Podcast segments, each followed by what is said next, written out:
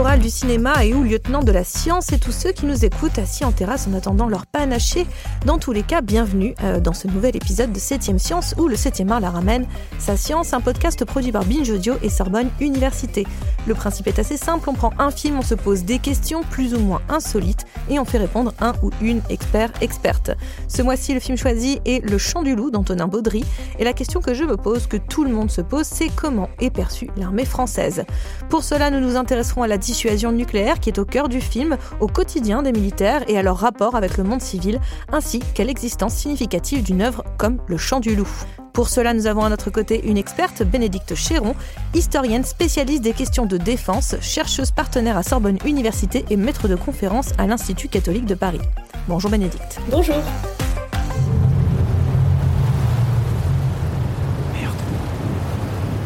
Frégate, dans le 1-5-0, elle vient de se mettre en mouvement. Bien pointé sur la frégate dans le 1-5-1. Tu me la bascules? J'ai une solution d'attente sur la frégate à 8000 mètres, 3 nœuds en route au 3-5-0. Ok, tu me travailles la solution. Reçu. Bien, Chaussette. On peut en savoir plus là? Tu peux la classifier? Elle vient de faire une émission avec un sonar polynôme, donc logiquement le bâtiment devrait être de la classe Udaloy ou Udaloy modifié. Donc russe. Attendez, j'ai son hélice en audio.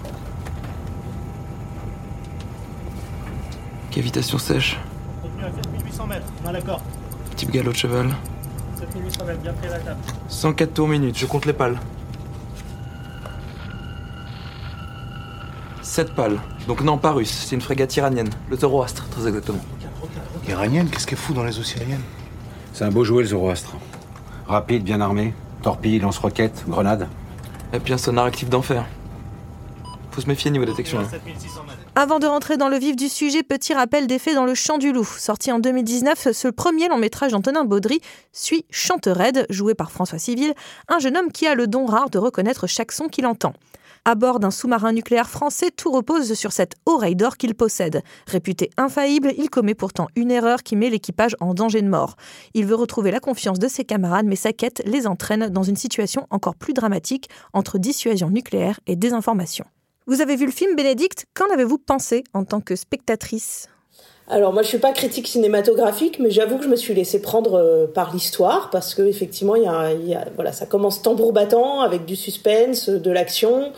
Euh, Il y a des beaux matériels militaires, c'est-à-dire qu'on on sait que voilà la guerre et le matériel de guerre, ça a aussi un aspect visuel. Hein. C'est pas pour rien qu'il y a d'ailleurs une production de films autour de la question de la guerre qui est assez abondante. C'est parce que c'est un lieu non seulement euh, de tragédie humaine et où se nouent des ressorts humains euh, évidemment qui touchent à l'intime et à des questions fondamentales, mais c'est aussi parce qu'il y a dans la guerre une dimension visuelle très forte et c'est vrai que le début de ce film euh, joue à fond sur cette dimension visuelle, sans rien euh, comme disent nos amis québécois. Euh, Il y, a, y a voilà, il y a vraiment au début du film quelque chose de très haletant. On découvre des, des, vues de sous-marins qui, qui sont assez fascinantes, d'hélicoptères. Donc je trouve que ça fonctionne plutôt bien et qu'il y a une forme de suspense euh, avec une histoire à rebondissement qui est, il est vrai, n'est pas ce qu'il y a de plus courant dans le cinéma français, hein, cette espèce de cinéma à grand spectacle avec un suspense vraiment construit sur du rebondissement, mais qui fonctionne assez bien. Donc, moi, c'est un film pendant lequel, en tout cas, je ne me suis pas ennuyée. Après, on peut porter un regard critique sur d'autres aspects du film, mais au moins, à ce titre-là, je trouve qu'on ne s'ennuie pas. Oui, c'est un des rares films français type blockbuster avec une belle ambition à la fois d'effets et de scénario. Mais c'est surtout un long métrage qui traite de la dissuasion nucléaire. Bénédicte, pouvez-vous nous dire ce que c'est et depuis quand elle existe? Alors, la dissuasion nucléaire, euh, elle, elle entre dans le jeu des relations internationales avec la Seconde Guerre mondiale hein, et la fin de la Seconde Guerre mondiale. On a tous en tête, évidemment, euh, ce, qu'ont constitué les, bombardements d'Hiroshima et de Nagasaki euh, dans, dans le règlement de la guerre et puis dans, dans le bouleversement à venir des relations internationales autour de cette question de l'arme nucléaire. La France entre un peu plus tardivement dans le concert de la dissuasion, si je puis dire, hein, puisque c'est à partir des années 50, dans le contexte de la guerre froide, que la, France va vraiment euh, mettre les moyens euh, sur cette question de la dissuasion nucléaire. Et on considère que le premier essai nucléaire qui fait entrer la France euh, dans les puissances qui disposent de l'arme date de 1960. C'est un essai qui a lieu à Regan en Algérie, donc à l'époque dans, dans, les départements français euh, d'Algérie. La France se dote progressivement de la puissance nucléaire marine et sous-marine en particulier, celle qu'on voit dans le film Le Chant du Loup, hein, au fil des années 1960. Euh, donc on entre progressivement dans ces puissances mondiales qui détiennent l'arme nucléaire, qui sont peu nombreuses, hein, qui sont qui sont cinq, et puis quelques-unes depuis qui ont acquis euh, l'arme de manière en, s'émancipant d'un certain nombre de traités. mais, mais en tout cas, voilà, la France est entrée dans ces, dans ces puissances dans les années 1960 euh, en se dotant successivement de la capacité à tirer des missiles nucléaires depuis le sol, depuis l'air, euh, et puis surtout, euh, on le voit dans le film, depuis, depuis les sous-marins. Et vous dites qu'il y a cinq, euh, cinq pays qui ont cette, euh, cette, cette, arme nucléaire. Euh, enfin, ils font partie des cinq puissances. En tout cas, ils sont rentrés avec les cinq puissances. C'est lesquels Alors, c'est les États-Unis et la Russie, évidemment, hein, les deux premiers à s'en être dotés. Et puis le Royaume-Uni, la France et la Chine. Et puis depuis, d'autres puissances, hein, 10 s'être dotés de l'arme nucléaire. on sait que l'Inde et le Pakistan, en effet, se sont dotés. Il y a tout le débat autour de la Corée du Nord et de la manière dont la Corée du Nord essaye de progresser euh, dans la détention de l'arme nucléaire. Et puis on a un certain nombre de traités, hein, surtout qui encadrent euh, maintenant euh, cette possession de l'arme nucléaire, en particulier un traité qui s'appelle le TNP, le traité de non-prolifération, qui vise non pas à désarmer nucléairement, c'est-à-dire qu'on considère dans le TNP que ceux qui, au moment de la signature du TNP, ont acquis l'arme, s'engagent à ne pas aider d'autres pays à la posséder et les pays signataires du TNP qui ne possèdent pas l'arme au moment de la signature du TNP s'engagent à ne pas chercher à la posséder. Donc en fait, le TNP, c'est davantage un traité qui vise à réguler la possession de l'arme euh, qu'à viser à son abolition. On sait qu'on a d'autres initiatives, hein, d'autres traités qui sont portés sur la scène internationale notamment le TIAN, qui est le traité d'interdiction euh, des armes nucléaires. Évidemment, un traité euh, dont les pays signataires sont des pays non détenteurs euh, de l'arme nucléaire, voilà, qui vise davantage à obtenir l'interdiction. Mais on voit bien qu'il y a dans les relations internationales hein, cet équilibre qui se construit autour de la possession ou de la non-possession de l'arme et de l'idée qu'en tout cas, il faut réguler cette possession parce que de fait, cette arme apparaît depuis 1945 comme l'arme, enfin l'arme de destruction massive par excellence. Hein. On sait qu'il y a d'autres d'autres armements hein, de, de, de destruction massive, mais c'est sûr que le nucléaire apparaît comme étant l'arme suprême, qui, alors pour les uns, est un facteur de rivalité et de guerre euh, très fort, et puis pour les autres est considéré au contraire comme un facteur de régulation. Euh, certains analystes considèrent que euh, parce qu'il y a l'arme nucléaire, eh bien en fait l'ensemble des conflits depuis 1945 n'a pas dépassé un certain degré d'intensité parce que finalement personne n'a vraiment intérêt à ce que les conflits montent trop en intensité parce qu'on sait que la menace suprême c'est effectivement l'arme nucléaire. C'est le principe même de la dissuasion, faire de l'arme nucléaire une sorte de grand épouvantail. C'est le principe même de la dissuasion. Alors c'est vrai que le mot de dissuasion, il est entré dans le vocabulaire euh, des relations internationales, dans le vocabulaire politique, euh, maintenant toujours accolé de nucléaire, hein, cette dissuasion nucléaire. Euh, ce qu'on oublie un peu, c'est qu'en fait, toute la construction des forces armées des différents pays du monde vise en fait à donner quels que soient les armements qu'on utilise, une capacité dissuasive à ces États. C'est-à-dire qu'en fait, un État, s'il cherche à avoir une armée solide, euh, efficace, euh, puissante, c'est le, plus souvent pour dissuader les autres de l'attaquer, en tout cas pour, pour inscrire cette idée de la dissuasion dans ses relations étrangères. Donc en fait, la dissuasion, elle n'est pas seulement nucléaire hein, dans une politique de défense, mais c'est vrai que le summum de la dissuasion, euh, c'est effectivement la détention de l'arme nucléaire. Qu'est-ce que ça dit d'un pays comme la France de posséder une telle arme? Bah, Ça dit une forme de puissance hein, euh, sur la scène internationale, ça dit une capacité, malgré, euh, malgré la, taille euh, géographique hein, de la France, qui, qui depuis qu'elle n'a plus son empire colonial, a une surface beaucoup plus restreinte que ça n'a été par le passé, malgré d'éventuels déséquilibres démographiques. On sait que tout ça hein, sont des instruments de puissance pour les pays sur la scène internationale, malgré aussi les difficultés économiques que la France peut rencontrer. Eh bien, malgré, euh, malgré le fait que certains, effectivement, qu'on peut estimer que la France est moins aujourd'hui une grande puissance qu'une puissance moyenne sur la scène internationale, eh bien, la détention de l'arme nucléaire fait qu'elle joue euh, quand même encore dans la cour des grands, dans les relations internationales. Mon général Le président est à côté de moi. On annule le tir.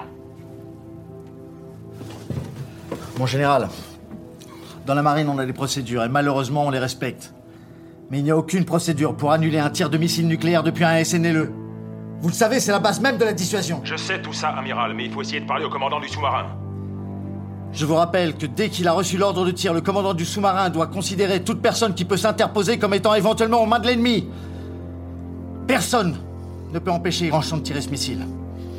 Pas moi, pas vous, pas même le président. Dans ce cas, la seule solution est de neutraliser le commandant. Cette arme nucléaire est aussi au cœur d'un protocole bien particulier détaillé dans le film. Un protocole strict qui veut qu'un ordre du chef de l'État est définitif, raison de la tension du champ du loup. Comment s'est-il constitué ce protocole? Alors c'est vrai que l'arme nucléaire, là encore, elle est sans doute euh, l'arme la plus emblématique euh, du fait que en France et dans la Constitution de la Ve République, le chef de l'État, le président de la République élu par les Français, est le chef des armées. Et, parce qu'on voit bien qu'en fait, il y, a une, ligne directe et des procédures extrêmement strictes entre le moment où le chef de l'État décide euh, de l'usage de la force armée et en l'occurrence de l'usage de la force nucléaire et le moment où tout au bout de la chaîne euh, hiérarchique euh, eh bien il y a des hommes dans un sous-marin très très loin dans un endroit qu'on ne situe même pas vraiment en fait eh bien des hommes qui vont appliquer une procédure qui est extrêmement rodée hein, avec évidemment des vérifications. On voit qu'il y a deux rouages de vérification et ils sont deux à appliquer cette décision au bout, au bout du processus. Et, et on voit qu'il y a un lien qui est très direct, hein, qui se fait entre euh, la décision du chef des armées, donc le président de la République, et ces hommes qui, tout au bout de la chaîne, en fait, vont, alors on dit appuyer sur le bouton, mais c'est plutôt bien vu. Hein, et, là encore, euh, on, le voit, ce bouton, ce fameux bouton tout au bout de la chaîne, et, qui vise, en fait, on, voit qu'on est vraiment dans, dans l'arme la plus emblématique, parce qu'on voit que euh, à partir du moment où le chef des armées décide, eh bien, les militaires vont appliquer, vont obéir, en mettant de côté leurs états d'âme, sans même avoir à réfléchir et à tout connaître, c'est-à-dire que ceux qui appliquent la décision ne savent que très peu de choses sur le, les raisons qui vont euh, devoir les pousser à appliquer cette décision. Donc il y a vraiment cette euh, voilà ce côté très emblématique de l'arme nucléaire, mais là encore qui est le miroir euh, de, tout un fonctionnement des armées dans le cadre de la Ve République. Euh, on sait que de manière beaucoup plus prosaïque, hein, et dans des opérations qui sont faites euh, de manière très régulière dans les opérations extérieures, euh, quand, quand, un, quand un pilote de chasse, les pilotes de l'armée de l'air le, disent souvent, hein, quand ils appuient sur le bouton qui vise à, comme on dit, délivrer un armement, c'est-à-dire lâcher une arme qui va tomber sur une cible, eh bien ils considèrent qu'en fait ils sont le bout de la chaîne, de cette chaîne hiérarchique qui émane fondamentalement de la souveraineté populaire et qui s'est exprimé euh, par le vote en élisant un chef de l'État qui est le chef des armées. C'est une manière de dédouaner en partie celui ou celle qui doit appuyer sur le bouton? Les militaires le disent beaucoup, il y a une forme d'abnégation dans le fait d'accepter euh, de faire taire euh, ses, ses états d'âme et son jugement personnel, voilà, dans ses ordres reçus. Dans le film, on a l'occasion de voir les militaires dans le cadre de l'extraordinaire, c'est-à-dire en action au sein du sous-marin, ou bien alors en civil, mais très peu sur la base. En réalité, quel est le quotidien des militaires? Ce qu'on ne voit pas, c'est tout ce qui fait l'ordinaire de la vie militaire. On le voit un petit peu sur la base, mais on le voit très peu parce que finalement, quand on le voit, c'est pour euh, que euh, l'amiral qui commande euh, la force océanique donne des ordres, mais en fait, voilà, on n'a pas ce quotidien. Le quotidien des militaires, c'est d'abord beaucoup d'entraînement, en fait, et beaucoup d'attente. Et c'est vrai que cet entraînement et cette attente, on ne les voit pas. Or, c'est dans l'entraînement et dans l'attente, en fait, que les militaires apprennent à vivre ensemble, quand bien même euh, ils ne se connaissent pas, ils sont amenés à constituer des équipages sans forcément tous se connaître depuis très longtemps. On sait que les militaires bougent régulièrement hein, dans leur vie militaire, donc sont affectés à des endroits qui sont divers. Et pourtant, il y a cette routine de fonctionnement qui va euh, opérer et qui va faire que malgré des individualités euh, variées, parce que les militaires sont comme tout le monde, donc avec des caractères, une psychologie, une vision du monde personnelle, une religion ou pas de religion, des choix politiques, etc malgré cette diversité d'individualité, eh bien le jour où il va se passer quelque chose d'extraordinaire, tout ce qui a été fait dans la vie ordinaire, dans l'entraînement, permet que ça fonctionne. C'est-à-dire le jour où la question est une question de vie ou de mort, en fait, il y a des habitudes des réflexes qui ont été pris et qui font que euh, eh bien l'alchimie fonctionne et que les uns et les autres vont tenir leur place. Alors évidemment parfois avec des défaillances. D'ailleurs on en voit une ou deux dans le film. On voit que certains supportent mal. Euh, évidemment dans la confrontation avec la mort, il euh, y, a, y, a, des choses qui se révèlent hein, dans les individualités. Euh, mais grosso modo, globalement, ça fonctionne parce qu'il y a cette routine militaire, cette vie faite euh, de quotidien euh, très réglé, en effet. Hein, euh, voilà, c'est ce qui fait le propre de la vie militaire, c'est ce, ce, cadre très réglé et ces entraînements nombreux, très nombreux, qui en général sont faits avec l'idée que on espère que ça ne servira jamais, et c'est d'autant plus le cas dans le cas de l'arme nucléaire, évidemment, et c'est aussi la particularité, hein, la tension dramatique propre au film, c'est qu'on est dans le cas d'une arme où vraiment ceux qui s'entraînent à la manier euh, le font en, espérant euh, que jamais ils ne le feront, et non seulement en espérant, mais ils s'entraînent à le faire efficacement pour que ça ne serve jamais. Parce que plus l'entraînement est efficace et plus euh, les puissances autres dans le monde savent que l'entraînement de la dissuasion nucléaire française est efficace, plus il y a des chances que cet entraînement ne soit jamais utile en tant que tel, c'est-à-dire que jamais effectivement la procédure n'est à être appliquée. Et en fait, c'est vrai que ça dans le film, on ne le voit pas vraiment. On, perçoit hein, cette question de l'arme qui ne doit pas servir, ça on le perçoit très bien. Mais ce qu'on ne perçoit pas, c'est tout ce qui fait cette alchimie, tout ce qui fait que finalement euh, des individualités très marquées, parfois très diverses, euh, parce qu'il y en a qui ont du charisme, il y en a qui ont des vrais tempéraments, et eh bien en fait vont être euh, prises dans une mécanique collective euh, qui va fonctionner malgré tout. Le film est en quête de réalisme et on peut s'apercevoir notamment qu'il n'y a pas de femme dans le sous-marin. La seule femme est celle qui attend son amoureux au port. Est-ce toujours interdit d'avoir des femmes à bord des sous-marins? Toute cette question de la féminisation des armées qui en fait se fait de manière plutôt... Euh, euh, comment dire, à un rythme qu'on peut estimer rapide ou lent, ça dépend avec quoi on le compare, avec quelle autre profession, avec quel autre pays dans le monde, mais cette féminisation qui se fait progressivement, eh bien effectivement, il y a des lieux où on sent que ça reste un, sujet parce qu'il y a une forme de promiscuité dans de, de, lieux très très clos, euh, très très particuliers, hein, qui, qui, du coup euh, est venu euh, de fait ralentir un peu cette question de la féminisation. par ailleurs, ce qui est intéressant dans le film d'Antonin Baudry, c'est qu'on voit que la femme du film, en fait, qui est, qui est celle avec qui là encore j'espère ne pas trop trop spoiler, mais euh, avec qui euh, le, héros euh, va tisser une relation, elle se trouve à l'extérieur du monde militaire. Et là on est vraiment dans quelque chose de très archétypal hein, dans le cinéma qui montre la vie militaire et qui montre la guerre. archétypal n'étant pas forcément négatif, hein, parce qu'on sait que ce qui fonctionne aussi dans nos imaginaires, ce sont des archétypes, c'est-à-dire que une bonne histoire fonctionne aussi par les points de repère qu'on y retrouve, des choses qui nous touchent parce que c'est quelque chose qu'on connaît, qui s'inscrit dans une histoire longue parfois de représentation de la guerre. Et là, l'idée qu'en fait, il y a à terre euh, la femme euh, qui attend celui qui part en mer, il y a quelque chose de très archétypal, mais qui fait aussi probablement que pour un certain nombre de spectateurs, c'est une histoire qui fonctionne, parce que ça vient faire écho à des histoires très anciennes, euh, jusqu'à jusqu'à jusqu'à l'Antiquité, hein, et, jusqu'à Ulysse partant loin et, étant attendu.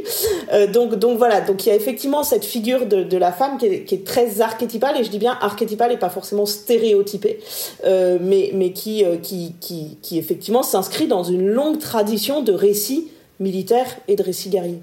Le personnage de Diane, joué par Paul Habert, c'est aussi l'occasion d'observer la vie civile des militaires et cette presque transfiguration au moment où le personnage de Chantered ôte ses habits militaires. Quel est le rapport du militaire avec sa tenue? Ça, dépend des, ça dépend des moments. Euh, de l'histoire, ça dépend aussi de la forme de vie militaire, c'est-à-dire qu'effectivement, la base de la marine, c'est un lieu euh, particulier où se trouvent les sous-marins, où se trouve toute la vie de la base.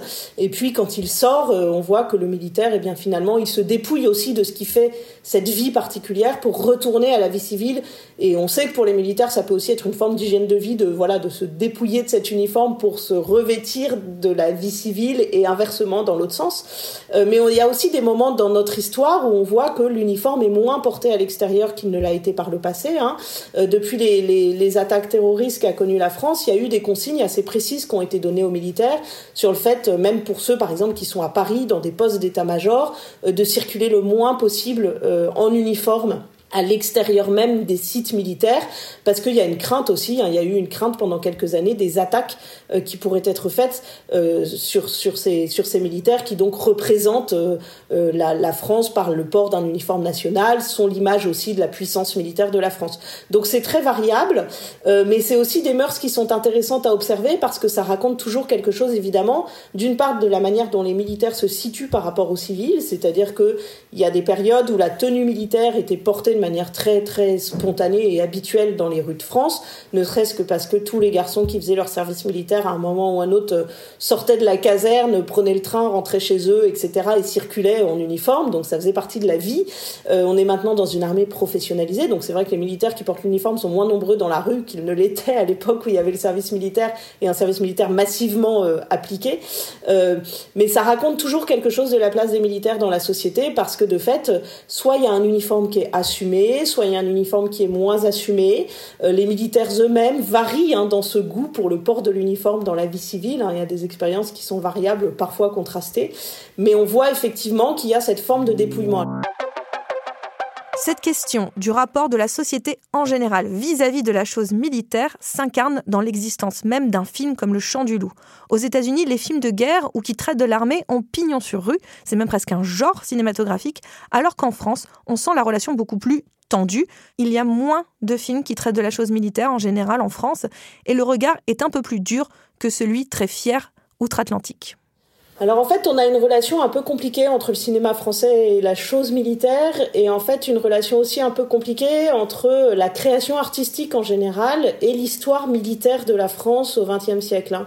Il, y a, il y a plusieurs étapes, alors sans remonter trop loin, mais on voit que on peut pas, par exemple, effacer le fait que la Première Guerre mondiale constitue pour l'ensemble des pays européens un moment où euh, la, question de l'épopée guerrière euh, devient empreinte d'une dimension euh, tragique extrêmement douloureuse. C'est-à-dire que cette guerre se déroule sur le sol européen, quelque chose que les États-Unis n'ont pas connu, hein. c'est-à-dire la guerre massive sur leur sol, ils ne l'ont pas connue. Euh, pour les Européens, c'est quelque chose qui est vécu sur leur sol, avec les conséquences pour les populations civiles, avec le, nombre de morts incroyables qu'il y a eu parmi les rangs hein, des différentes armées européennes.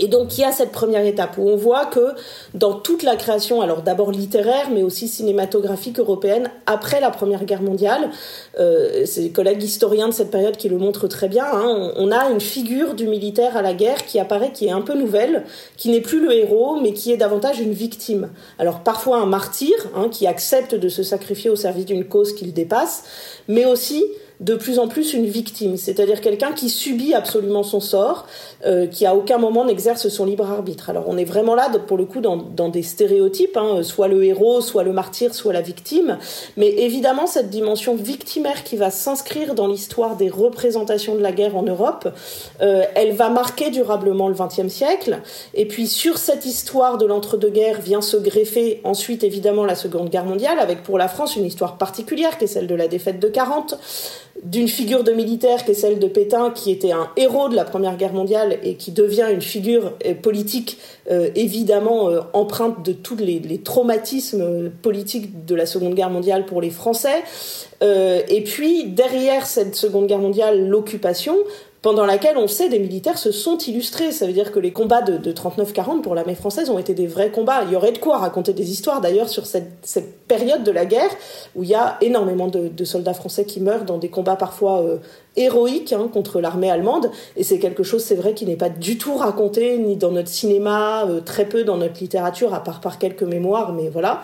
Euh, et puis il y a l'occupation. On sait que pendant sous l'occupation, il y a évidemment beaucoup de militaires français qui continuent de combattre, soit dans la résistance, donc dans une forme de dissidence, mais aussi en Afrique du Nord qui vont participer au combat de la libération. Et c'est aussi des choses qu'on ne voit pas. C'est-à-dire que la résistance, on la connaît, mais on la connaît sous ses dehors civils. C'est-à-dire l'idée qu'il y ait des militaires impliqués, c'est vrai que c'est quelque chose qui n'est pas très très connu. Enfin, en tout cas, qui n'est pas beaucoup raconté dans les récits grand public. Et puis derrière cette période, euh, évidemment, à nouveau très marquante, viennent la guerre d'Indochine et la guerre d'Algérie. Alors la guerre d'Algérie, en fait, elle est beaucoup racontée au cinéma en France hein, euh, dans les années 60-70, mais c'est vrai euh, dans un moment en fait où on est dans des moments de très fort clivage politique autour de la mémoire de la guerre d'Algérie, c'est encore très douloureux. Euh, donc il y a des films hein, comme RAS ou Avoir 20 ans dans les Aurès qui vont raconter cette guerre. Avec un autre regard, les films de Pierre Schoendorfer racontent aussi cette génération d'officiers de l'Indochine et de l'Algérie, mais dans un moment où il y a encore beaucoup d'antimilitarisme militant. Hein. Les années 70 sont en France le moment où, alors même si ça reste assez limité en fait, hein, mais il y a un antimilitarisme militant euh, qui, est assez fort, qui est assez virulent, qui s'exprime notamment euh, au Larzac. Hein.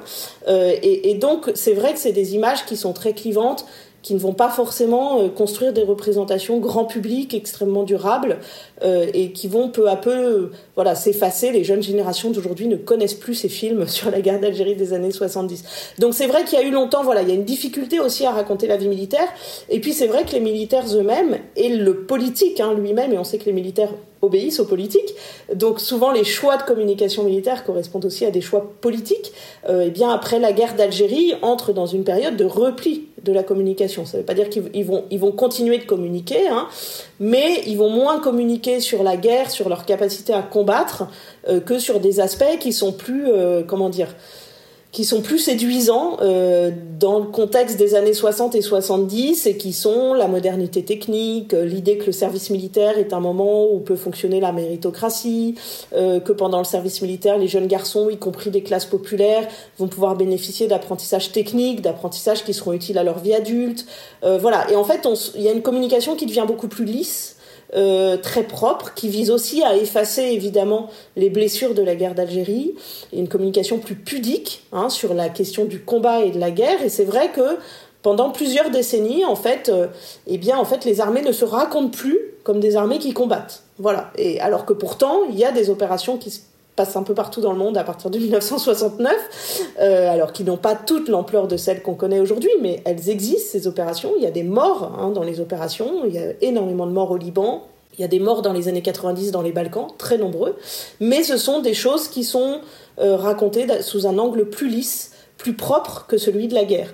Et donc ça explique aussi le fait que bah, il n'y a pas énormément de films qui se sont saisis de ces questions.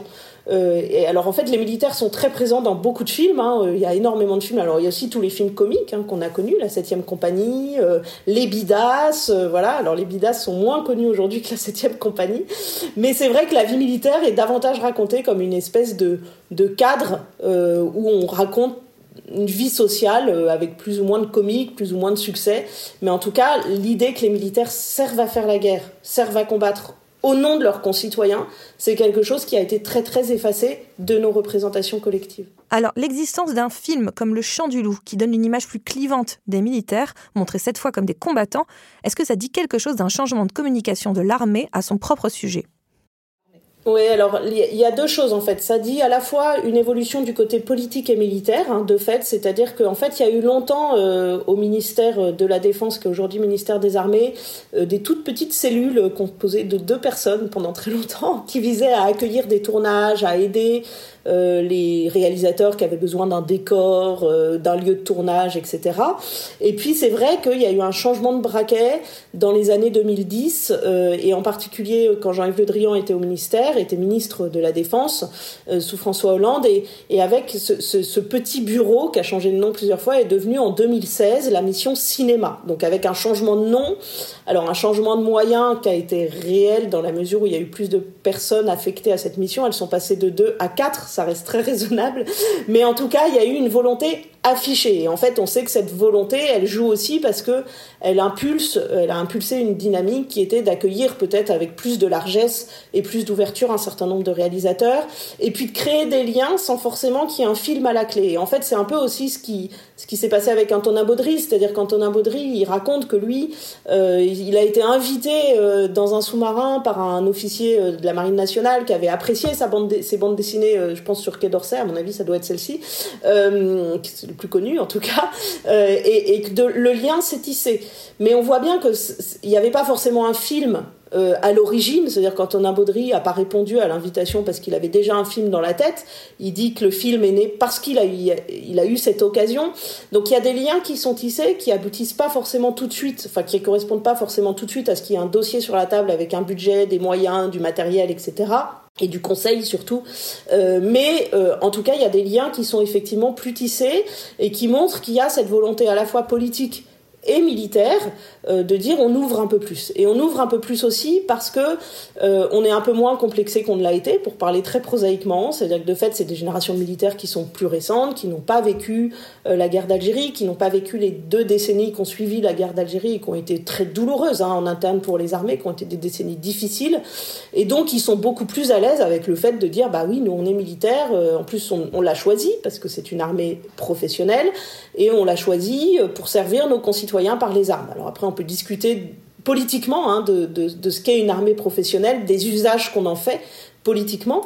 Euh, mais en tout cas, c'est sûr qu'il y a des évolutions du côté des armées, qu'il y a une évolution politique aussi, euh, qui est qu'il a un peu plus de volonté d'ouverture que ça ne l'a été. Et puis, euh, il y a aussi une évolution de la société, c'est-à-dire qu'Antonin Baudry et les différents réalisateurs, euh, la réalisatrice de, de Volontaire, Hélène Filière, euh, et d'autres en fait avant, parce qu'on oublie, alors il y a eu des films qui étaient plus ou moins réussis, mais il y a eu Force spéciale de Stéphane Ribojade, il y a eu, il y a eu Les Chevaliers du ciel sur l'armée de l'air, qui était inspiré par la BD Tanguy et la verdure. Alors, il y a vraiment beaucoup de choses à redire sur ces films sur le plan euh, sur le plan purement cinématographique. Mais euh, c'est à dire que le chant du loup n'est pas tout à fait le premier quand même. Et en fait il y a aussi une évolution du côté de la société de fait parce qu'aussi les jeunes générations de français et les générations de journalistes d'aujourd'hui et les générations d'universitaires d'aujourd'hui etc nous sommes tous dans ce même mouvement aussi générationnel, c'est-à-dire que les blessures du XXe siècle s'estompent peu à peu dans la relation entre la société et le fait militaire.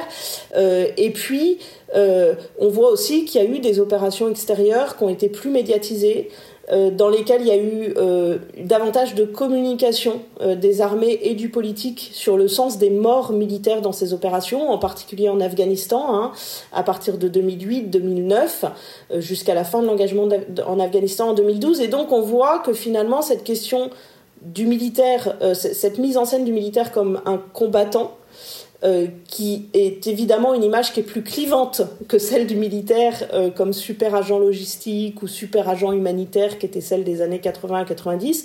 Elle est plus clivante, mais elle correspond aussi. Alors, elle a beaucoup de.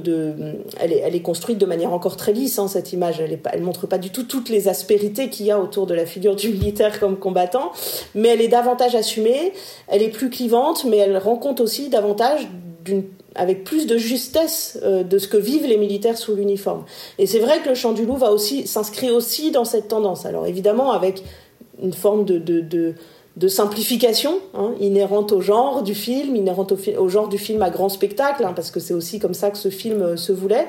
Mais il y a quelque chose en tout cas qui est un tout petit peu plus assumé que ça ne l'était il y a 20 ou 30 ans. Merci beaucoup Bénédicte, mais avant de vous laisser, je vous propose un petit exercice. Je vous ai imposé un film, Le Chant du Loup, maintenant à vous de m'en recommander un qui vous tient à cœur, pas forcément lié à notre sujet. Alors, je vais pas être très originale euh, parce que je vais, parler d'un film sur lequel j'ai beaucoup travaillé pour mes recherches et ça parle de monde militaire, mais c'est un tout autre genre justement. C'est la 317e section de Pierre Schoenderfer, qui est un film euh, qui raconte la guerre d'Indochine. Alors, euh, par le prisme d'un tout petit groupe d'hommes, pour le coup, avec très peu de moyens. C'était un tournage de pauvres, ils n'avaient pas d'argent, et il raconte une guerre de pauvres, vraiment, c'est-à-dire de, de, quelques, quelques officiers et sous-officiers français perdus dans la jungle cambodgienne à la fin de la guerre d'Indochine avec des supplétifs euh, cambodgiens et indochinois, donc vraiment des populations locales. Et c'est une autre manière de montrer la vie militaire et la guerre, précisément avec beaucoup moins de spectaculaire, euh, beaucoup moins d'artifice visuel, artifice n'étant pas forcément négatif, hein, mais en tout cas, voilà, beaucoup moins de dimensions euh, de grands spectacles, et qui apparaît encore pour beaucoup de militaires, c'est pour ça qu'il est intéressant aussi ce film, comme, comme étant très juste dans ce, dans ce qu'il raconte dans la relation entre les, personnages euh, sur un terrain de guerre. Voilà, donc je recommanderais ce film. C'est un film qui sort en 1964, qui a été primé au Festival de Cannes à l'époque, qui a le prix du meilleur scénario. Euh, voilà, et qui mérite encore d'être vu. Merci Bénédicte Chiron d'être venu nous donner des nouvelles de l'armée française. Septième Science, c'est fini pour aujourd'hui, mais on se retrouve à la rentrée pour un nouvel épisode de ce podcast produit par Binge Audio et Sorbonne Université.